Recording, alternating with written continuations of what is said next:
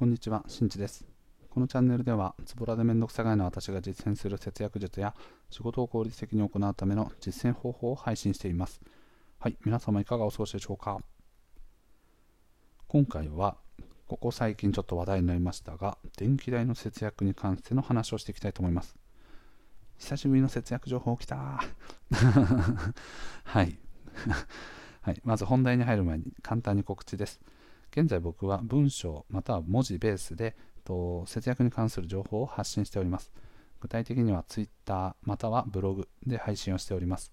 より具体的な実践方法やメリットなどについて細かくより詳細にまとめておりますので、ぜひブログなどご覧になってみてください。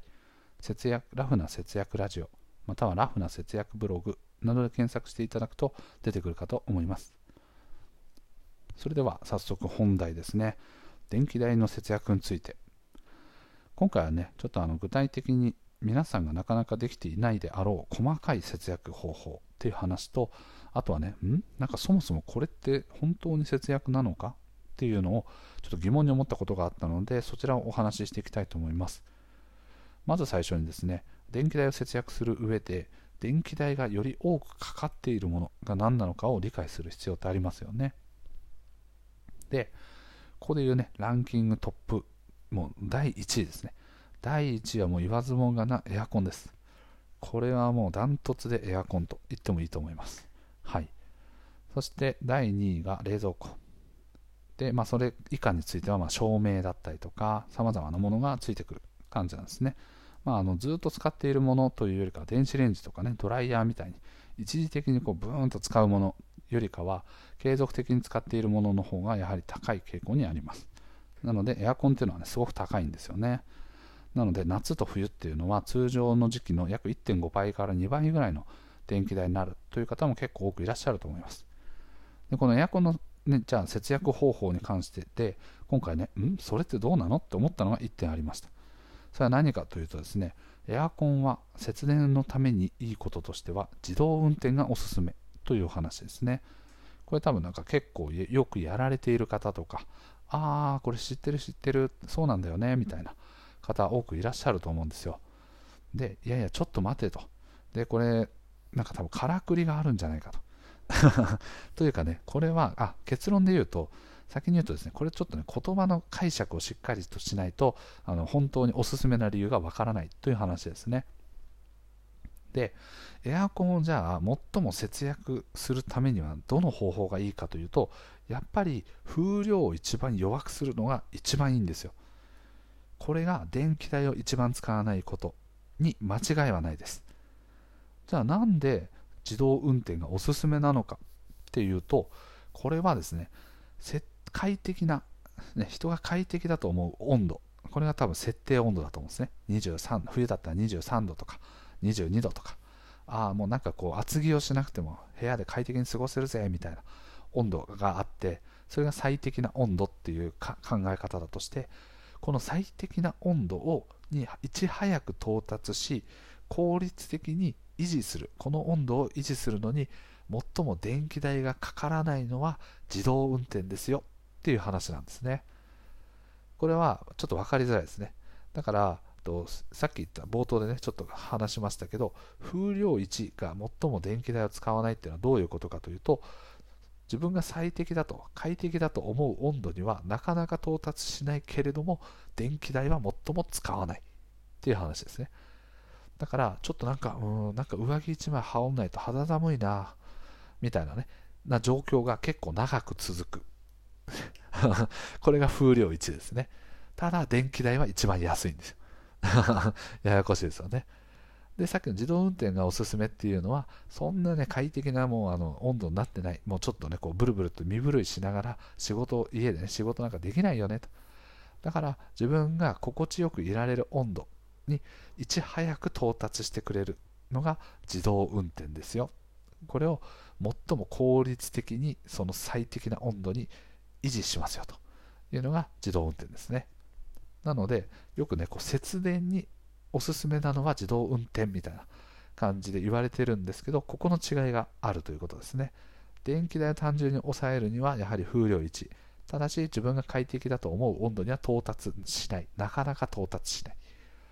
一方で自動運転は風量1に比べると電気代をちょっと多く使うけれども自分が快適だと思う温度にいち早く到達するというような違いがあるんですね。なので僕自身はこうねあれ？ん？電気代の節約には自動運転がおすすめ？うん？うん？みたいな。風量1の方が電気代高いの？みたいな。感じでねちょっと考えたりしてちょっとこうハテナマークがすごい浮かんだよというお話になっております。はい。皆さんもこの言葉のあやというかね、からくりをしっかりと理解しておきましょう。その上でね、あのどういう設定にしていくのか。もうあの凍えるような寒さじゃなければいいから風量1をずっと続けるっていうのがそれでも問題ないよっていう人もいるしやっぱりバッチリ快適な温度じゃないと嫌だっていう人もいるのでそこは自分自身のこう、ね、体調というかね自分のこだわりに合わせて考えていくべきかなと思っております。ちなみに僕のあの仕事部屋についているエアコンはそもそも自動運転という概念がありません。はい、安いエアコンなのでそういった概念がついておりません。ショックですね。はい、なので風量1でやってるんですけど、すぐ暑くなる。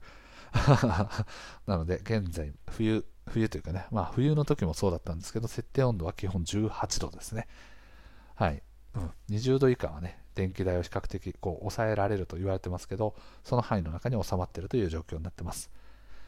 そしてもう一つですね、皆さんが意外とこうめんどくさくてやらないっていうのが、待機電力の節約ですね。待機電力っていうのはコンセントとかを差しっぱなしにしてても電気が取られるといったものですね。じゃあこの待機電力っていうのは電気代のどれぐらいを占めているのかっていうと平均して約5%というふうに言われてます。すなわち電気月々の電気代が1万円と仮定すると500円は待機電力で取られているという計算になってます。多分この月々の電気代が1万円っていうのはおそらくね3、4人家族とかの平均電気代だと思われます。ちなみに我が家の月々の電気代はと通常時ですね、エアコンを使わない時だと多分5000円ぐらいですね。5000円いかないかな。くらいっていうね、すごく安いんですよ。あの理由は謎です。はい、楽天電気を使ってるっていうのももちろんあって、まあ、ポイント還元とかを考えていくともうちょっと安くなるんですけど、単純にね、基本料金がかからない。あの電力自由化で、その新電力会社と呼ばれているものに分類されるところであれば、例えばループ電気とか、明日電気とか、みんなの電気とか、あると思うんですけど、そこに入っていくと、基本料金がね、かからないので、月々従来よりも1000円以上の割引が効くとあまあ、1000円以上の節約ができるというふうに言われておりますが、その恩恵も少なからずあると思います。それに加えて我が家では待機電力というものをできる限りこう省くということをしています。なので使っていない部屋のコンセントは絶対に抜く。そして使っている部屋のコンセントも、えっとまあ、使っているというかね、自分たちが例えば夜ね、ご飯を食べたりとかしてリビングにいたとしても、よし寝るよって言ってベッドの部屋に行くときにはテレビのコンセントとかも抜きます。電子レンジも抜くしもうケトルも抜くしもう様々なコンセントを抜いて寝る。というふうにしてます。でこれは出かけるときも一緒ですね。w i f i に関しては昔抜いてたんですけど立ち上げの際に時間がかかるのとあとは立ち上げる際にねうまく立ち上がらないみたいなことがあったんで w i f i のやつは残してますけどテレビであったりとかあとはこう Amazon Fire TV テレビにこう挿すね、スティックみたいなやつがあったりとか、あとはピアノ、電子ピアノのコンセントとか、あとはこうストーブ、ストーブっていうかね、あれかヒーターか、ヒーターとかのコンセント、電子レンジのコンセント、あとは炊飯器のコンセント、はい、充電器のコンセント。などなど全部できます。はい。これはね、結構ここまでやってる方はいないと思うんですけど、これをやるメリットっていうのは単純に電気代をね、こう安くしてくれるよなんていう話だけではなくて、その他にもやはりこう火災リスクをね、軽減してくれます。コンセントの差しっぱなしをしていると、そこにホコリが溜まっていって、でそのホコリに引火してしまって火事が起きる。特にコンセントのタコ足配線とかに関しては、非常にこう、あのね、そういった事故、火災事故、特に冬ですね、などが起こるというふうに言われております。静電そのためその例えば電源タップとかにおいても静電気防止とかねそういったような機能がついているやつがやや高いんですけどそういうリスクを回避するためにはそういったものも検討してみるといいんじゃないかなと思いますなのでこれらを実践していくことによって先ほど言った5%の待機電力をおそらく1%未満にあの抑えることができるようになってくると思いますエアコンとかもね、使ってないんだったら抜いちゃう。例えば春先とかで全然使わないよっていうことであれば、もう抜いちゃってもいいと思います。我が家も抜いてます。なので、このもう間もなくね、エアコンがいらない季節になってきたら一旦抜く。で、外出するときにはもう、もう問答無用で抜く。はい。なので、えっと、たまに時計がバグっちゃうみたいなね。あの夏場とかでね、こう入りタイマーとかをするときに、うわ、なんか時計がリセットされてるみたいな、